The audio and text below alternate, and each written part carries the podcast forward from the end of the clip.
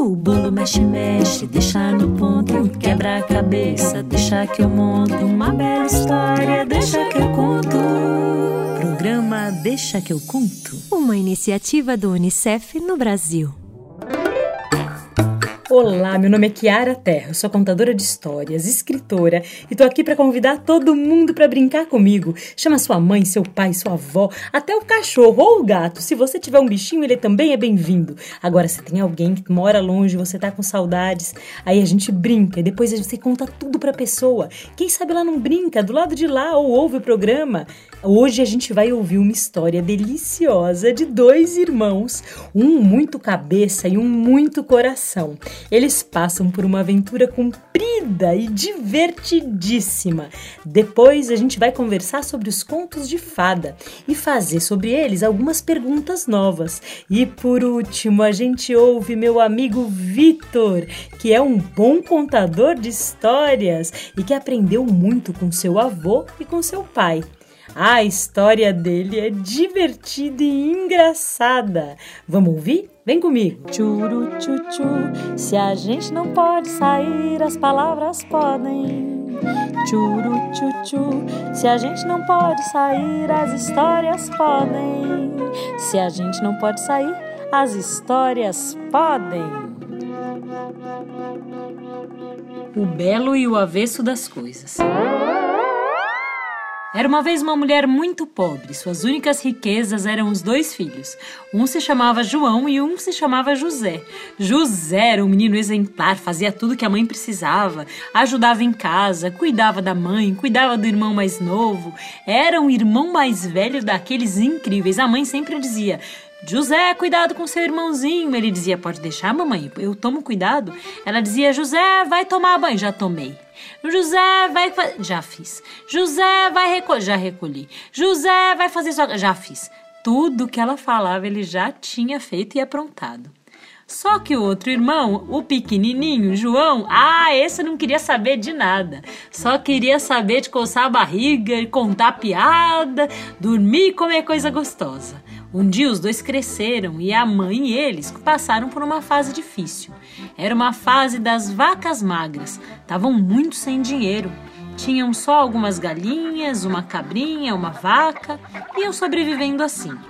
O João, além de cuidar desses bichos, cuidava também da sua coleção de galinhas mágicas. Ele tinha três. A primeira era Cocó. A segunda era Jurema. A terceira era Jurubeba. Ah, a Jurubeba, ela tinha um barulho assim meio estranho, diferente das outras, mas era uma galinha muito querida. Agora, um dia, olhando para as três galinhas e levando ração para as três ciscarem, levando pedacinhos de milho, João percebeu que uma delas tinha botado um ovo mágico. Oh! O ovo era sensacional! Era um ovo do tamanho de um ovo de galinha normal, mas trazia um escrito estranho nele. E o material era ouro, era ourinho maciço pois o que estava escrito ninguém sabia distinguir. É que a mãe do João não tinha ido para a escola. Ela tinha tido que trabalhar desde cedo para dar sustento para os meninos e não tinha nenhuma escola naquela região, então ela não sabia ler. O José também nunca tinha ido à escola. É que continuava sem escola lá perto e ele também precisava ajudar a mãe. E o João menos ainda. Só que a mãe do José e do João não sabia ler, mas sabia viver. Levou o ovo na feira, colocou numa banca e começou a cantar assim para espalhar a novidade. Olha o ovo, olha o ovo, olha o ovo encantado. Quem olhar para esse ovo vai ficar apaixonado. Quem olhar para esse ovo vai ficar muito encantado. Quem encostar nesse ovo pode até ficar Pode completar, me ajuda aí de casa. Pode até ficar pirado. Quem comer esse ovo vai ficar impactado, vai ficar estremecido, vai ficar muito enjoado. Esse ovo é um ovo muito, muito intrigado. Veio vindo um homem de longe, era um homem de um outro país Ele falava numa língua que ninguém distinguia. And pearls matter, I have pearls, I can pearl in the way. Quando ele viu o ovo, oh! Ele disse: Olha, bonjour, abajur, soutien, plié, pâté de atum, camembert, carrefour. E a mãe de João, que não entendia nada, pediu para a amiga traduzir. A amiga traduziu: quem pegasse a galinha que botou esse ovo, matasse, fizesse uma galinhada para ele comer, ele pagaria um milhão de reais. Foi então que a mãe correu para a fazenda, fez o trato com um homem estranho e falou: João, descobre quem foi. Foi você? Foi você? Foi você? Tinha sido a pobre Jurema. Pelo jeitinho que ela cacarejava, dava para ver. Pois ela virou pedaço de galinha na panela. Frau, lau, tal, mal. Ai, coitadinha da Jurema. Quem acha que a história tava indo bem não precisava disso. Quem já viveu uma coisa que não queria ter vivido? Eita, que eu já vivi foram várias. Acontece que o homem chegou para comer a galinhada e minutos antes o João falou: Mãe, a gente está com fome. Se você não der um pedacinho pra gente, a gente vai ficar com vontade dessa galinha para sempre. E a mãe, com dó dos meninos, resolveu entregar dois pedaços que o visitante não ia notar. Para o José, ela deu a cabeça da galinha e pro João ela deu o coração. Vejam que até rima. José, cabeça, João, coração. José, cabeça, João, coração. José, cabeça, João, coração. Decore, não me deixem esquecer. Pois o tempo passou, o visitante chegou, comeu e começou a reclamar. A mãe dizia: Oi, senhor. E o João começou logo a falar: Moço, ela deu a cabeça pra gente comer e o coração ela deu pra mim, pro meu irmão deu a cabeça. E fazia gesto e o homem entendeu muito bem que era aquilo. Então ele resolveu revelar o que estava escrito no ovo da galinha. O ovo dizia: Quem comesse a cabeça da galinha. O José, você lembra? Viraria um grande sábio, e quem comesse o coração, no caso o João, viraria o novo rei. Quem traduziu para ela foi a vizinha, que passava por ali na horinha em que ele falou. E essa vizinha tinha ido para a escola, então sabia além do português o inglês. Pois o João falou: Não quero ser rei, não. Voltou pro galinheiro para cuidar das suas galinhas. E o José disse: Mãe, eu já tô grande. Eu não vou virar sábio se eu não estudar. É melhor eu ir embora. A mãe deu para ele o último dinheirinho que ela tinha do mês. Se abraçou muito apertado. E o João também abraçou o irmão e ele seguiu. Ficou só a mãe e João. José lá na cidade estudando. O tempo passou muito rápido, que nem um trem que nunca para na estação. E de repente, a fase das vacas magras veio outra vez. Sem ter o que comer, sem ter com que trabalhar, a mãe falou: João, vai até a cidade procurar o seu irmão. Ele disse: Vou, mamãe, pode deixar. Pegou a última moeda que tinha para levar no caminho, comprar alguma comida, pagar algum transporte. Quando ele chegou na cidade, ele ouviu uma voz: Hoje, na rádio da cidade, o grande sábio José contará coisas sobre a vida. Ele disse: É meu irmão! Ele descobriu onde era o prédio da rádio, subiu e dito e feito, lá estava o José com o microfone na mão, dando conselhos para a cidade toda. A mulher dizia: Eu não sei o que eu faço da minha vida. E o José dizia: Minha querida, não adianta ficar na dúvida. É melhor seguir. Se você não sabe para onde quer ir, tanto faz o caminho. Ele dava conselho, era muito famoso, todo mundo adorava o que ele dizia. Ele lia muito, estudava um tantão. Quando ele viu o irmão, ai que saudades, eles se abraçaram longamente. O João contou que estavam sem dinheiro. E o José disse: Meu irmão, eu vou te dar uma coisa, mas é secreta, você não pode contar pra ninguém. É um objeto mágico. Esse objeto tem um segredo. Você aponta para o céu, pensa numa pessoa que você tem muitas saudades, fala o nome dela três vezes e a pessoa aparece de novo, mesmo que ela já tenha morrido. Só que ela aparece só mais uma vez para você dar um abraço apertado, tomar um chá, conversar sobre a vida, falar tudo que não deu tempo de falar. Depois a pessoa vai embora. Gente, vocês têm alguém que vocês têm muitas saudades? Vocês já perderam a avó, o vô, talvez o cachorro, um gatinho? Pois todo mundo tinha tanta gente, João colocou uma plaquinha na porta da fazenda e a fila para passar por aquele objeto mágico dobrou quarteirão. Era tanta gente, cada um dava um pouquinho de dinheiro e juntando tudo, João e sua mãe compraram uma casa muito linda, num condomínio de casas muito lindas, e do lado de lá tinha o castelo da princesa. Quando a princesa viu aquela família diferente chegando na casa, ela logo bateu na porta. Olá, eu sou a princesa deste lugar. Eu vim conhecê-los. João disse: Oi, princesa. Ai, quando ele olhou para ela, o coração dele disparou. Tutush, tutush, tutush. Ele achou ela lindíssima, ele se apaixonou perdidamente por ela. No coração dele tocou uma música assim: Broken high and day, I can dull and more, and the wall in love. Ela disse: O que é esse objeto estranho em cima da mesa? Ele sabia que não era para contar, mas ele contou, gente, porque ele estava tão apaixonado. E ela disse: Me empresta um pouquinho. Dito e feito, ele emprestou, nunca mais ela devolveu. Tiveram que sair da casa Ficaram sem dinheiro de novo e a mãe disse: Meu filho, vá até José e peça ajuda novamente. Pois ele levou a última moeda que tinha para comprar uma comida na estrada, pagar um transporte. Quando ele chegou, era o dia do programa. Com vocês, na Rádio Cidade, o grande sábio dará conselhos sobre a vida. Ele foi direitinho no prédio, subiu até o andar de cima, lá estava José. Se abraçaram longamente, ele contou o que tinha acontecido. Ai, José ficou muito bravo. Disse: Eu falei pra você guardar segredo. Oh, meu Deus, mas que que anta esse irmão, mas que coisa. Quem tem um irmão que você tem raiva, mas gosta mesmo assim, levanta a mão. Ai, ai, às vezes eu tenho. O meu às vezes me irrita, mas eu gosto tanto dele que quando ele fica com febre, eu fico mesmo muito preocupada. Pois era o que acontecia com aqueles dois. O José resolveu dar o último objeto mágico pro João. Era um saco mágico que saía todo o dinheiro do mundo. Só que não podia contar para ninguém.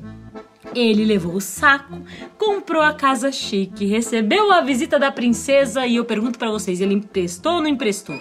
Pois emprestou e contou tudinho para ela como é que o saco funcionava e tudo. Pois ele ficou sem dinheiro de novo e foi de novo com uma moedinha só até a cidade encontrar o irmão. Era dia do programa. O irmão estava maravilhoso, dando conselhos sobre a vida. Ele subiu, foi até o andar de cima, abraçou o irmão. E o irmão disse: Ah, você nunca vi isso. Eu vou te dar uma última coisa: você não me apareça mais aqui com essas histórias. Vou te dar um tapete mágico. Você coloca no chão e diz assim: tapete, tapetão, me leve para a igreja agora. Convida a princesa para subir. E aí você se casa com ela, porque o seu caso não tem mais remédio. Foi o que ele fez. Foi até a casa da princesa, colocou o tapete no chão, olhou nos olhos e disse: Princesa, sobe aqui. Ela subiu. E ele esqueceu o que era para dizer. É que ela era tão linda que quando ela olhou para ele, tocou aquela música no coração dele. Broken high and day, I can darling more, and the wall in love. Que ele esqueceu foi tudo. E aí ele disse: tapete, me leve por aí. O tapete voou desgovernado. Foi parar numa ilha deserta com duas árvores, uma de frutas amarelas, outra de frutas roxas. Pareciam maçãs.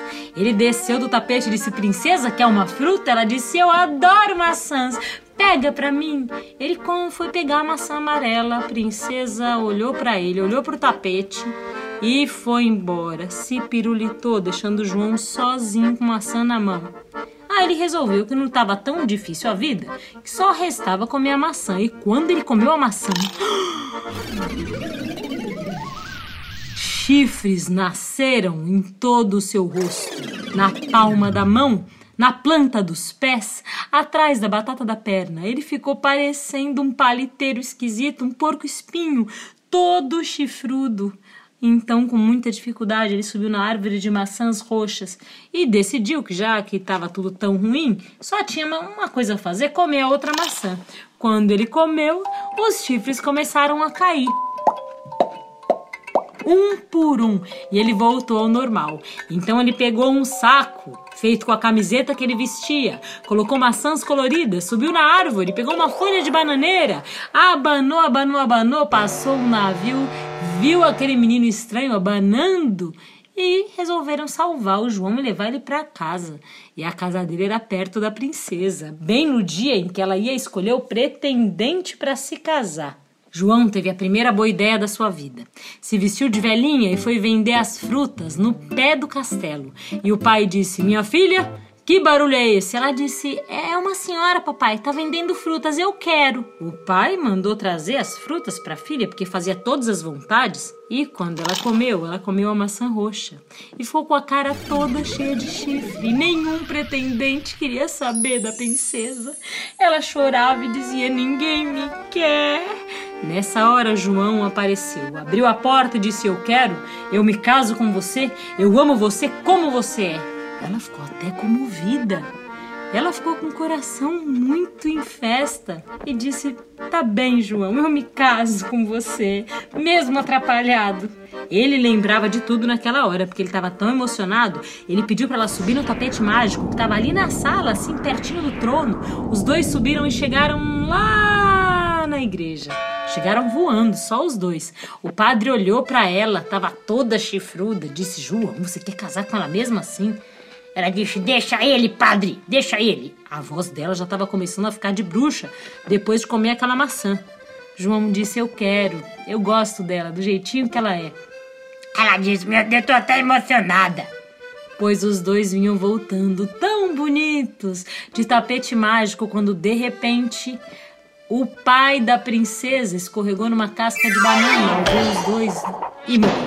Quem acha que a história estava indo bem não precisava disso. Quem acha que agora já foi? Vocês lembram do que dizia na profecia do ovo da galinha? Quem comesse o coração da galinha viraria o novo rei. Pois quando o pai da menina morreu escorregando na casca de banana, João virou o novo rei. Dizem que quer um rei de bom coração, que quando nascia alguém ele estava logo ali para dar um abraço. E quando alguém morria, ele ia dar um beijo e um abraço apertado na família para lembrar que aquela pessoa ficaria guardada para sempre na imaginação e no coração de todo mundo. Será que os dois foram felizes? Será que ela comeu a outra maçã e voltou ao normal? Ah, isso eu não sei. Isso eu acho que já é outra história.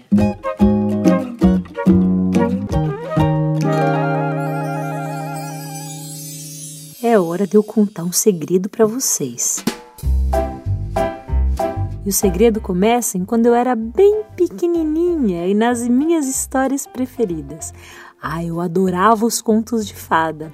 Bela Adormecida, Bela e a Fera, Branca de Neve, Pequena Sereia. Ai, Pequena Sereia eu gostava demais. Eu adorava os objetos mágicos que ela colecionava. Gostava do pai dela que era tão grande, bravo. Achava bonito quando ela ia para a terra e achava mais bonito ainda ela nadando no fundo do mar. Meu sonho era ser uma sereia como aquela. Depois eu cresci. E quando eu cresci, eu comecei a olhar para essas histórias e perceber que dentro delas tinham algumas perguntas um pouco esquisitas. Na verdade, quem me deu essas perguntas foi uma grande amiga chamada Nicole A1. Um dia ela me perguntou: Puxa, Kiara, não é certo um príncipe beijar uma princesa quando ela está dormindo, sem que ela possa escolher se queria ou não. Eu disse: Eita, é verdade. Depois ela me perguntou assim: Puxa vida, Kiara, você acha certo uma pessoa como a Branca de Neve trabalhar para sete homens adultos? Tudo bem que eram pequenininhos, eram anões, em troca de casa e comida, por que será que eles não lavavam a própria roupa, não limpavam a própria casa, não faziam a própria comida? Eu disse: Eita, é verdade? E depois ela me disse: Eu acho tão triste a Bela e a Fera, porque ela fica presa, sem poder ver o pai e as irmãs, com uma fera muito brava, tentando que um dia ela vire uma boa pessoa. Quando ela me disse aquilo, me deu uma sombra de tristeza no coração. E ela me contou também que a sua filha Lina adora as princesas. E que ela disse que tudo bem gostar das princesas, mas é muito importante, muito bom quando a gente olha uma história e pode fazer perguntas a respeito dela. O que teria sido da Branca de Neve se ela tivesse ido morar com os anões e eles limpassem a própria sujeira? Que, que ela podia ter feito de lindo que não só tortas de maçã? O que, que teria acontecido com a bela adormecida se ela tivesse a chance de escolher se queria se casar com esse príncipe ou não? Talvez ela tivesse viajado, talvez ela tivesse virado uma grande arqueira, talvez ela tivesse ido conhecer a terra da Moana, não sei, são tantos lugares. Agora, o mais triste foi a pergunta que ela me fez sobre a pequena sereia. A pequena sereia aceita perder sua voz para morar lá com o príncipe, no lugar onde todo mundo pisa com os pés no chão. Em troca de ter pés, perder seu rabo de peixe, ela fica também calada. Nessa hora, ah, quando Nicole me lembrou desse trecho da história, meu coração se apertou dez vezes. Ah, pode me tirar tudo, menos a minha voz. Ah, como eu gosto de falar, como eu gosto de cantar para vocês. Ah! Então comecei a pensar na pequena sereia também. E pensar que a gente pode fazer outras escolhas. O que teria sido da pequena sereia se ao invés dela ganhar pés, o príncipe tivesse ganho rabos de peixe? O que teria sido dela se a voz dela fosse cada vez mais alta, mais forte, mais bonita e se arranjasse um jeito de viver esse amor entre o chão e o mar? É um segredo cheio de perguntas, não é? Então vou contar mais um. Eu sou apaixonada pelas histórias, mas o que eu mais gosto é que dentro delas vivem muitas perguntas que pulam como coelhos brancos. Que pergunta a história te traz agora? Ah, eu acho que isso já é outra história.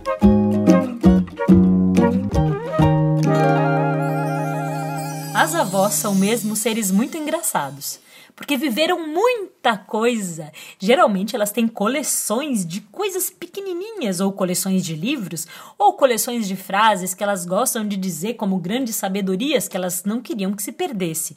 Como é a sua avó? Oi, Kiara!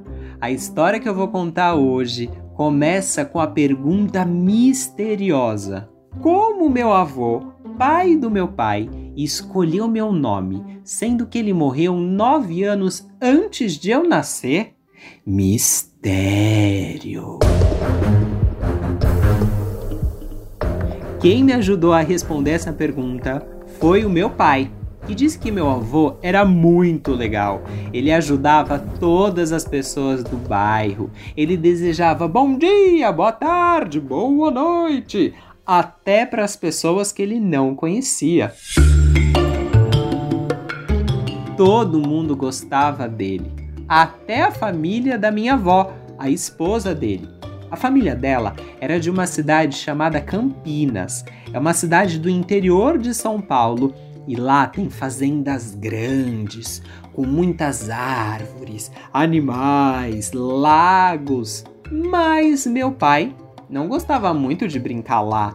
É que brincar na terra pode sujar Subir em árvore pode machucar, comer fruta direto do pé sem lavar. Ai, ai, ai, ai, ai, ai, eu não quero, ai, eu não vou. Quando meu avô descobriu isso, falou assim pro meu pai: Você mora na cidade grande, mas não é muito diferente das crianças que moram aqui no interior. Pode ir brincar. E esse ensinamento meu pai passou para mim. É que quando eu era pequeno, o meu pai levava aos domingos todas as crianças da rua onde eu morava para ir passear no Horto Florestal, que é um parque grande, com muitas árvores, animais, lagos, e ele colocava muitas crianças mesmo dentro do carro dele. Era Dani, Priscila, Miguel, Rafael, Cauã, Banana. Banana! Eita, é, a banana a gente levava para comer mesmo. Ia todo mundo apertadinho dentro do carro. Era sovaco na cara do um, perna na cara do outro. Ixi, quando fazia a curva, ia todo mundo pro lado, ia todo mundo pro outro. Era todo mundo assim bem apertado. Era uma confusão danada de boa. Quando a gente chegava no parque, todo mundo saía do carro. Era criança que não acabava mais e ia todo mundo correr para escalar uma parede enorme de pedra.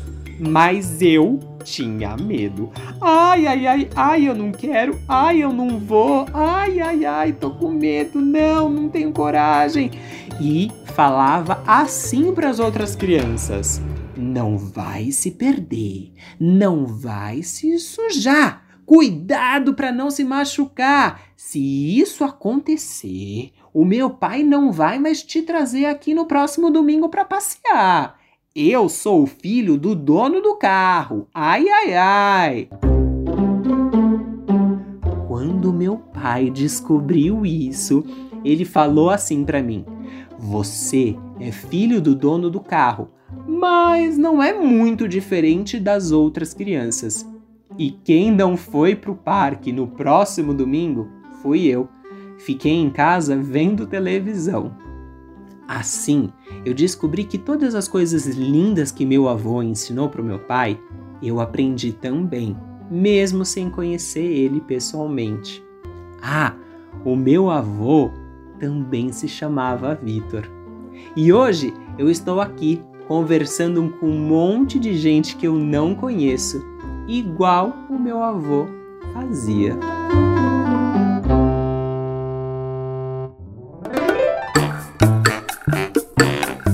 Eu sou a Kiara Terra e o Deixa que eu conto é uma iniciativa do UNICEF no Brasil.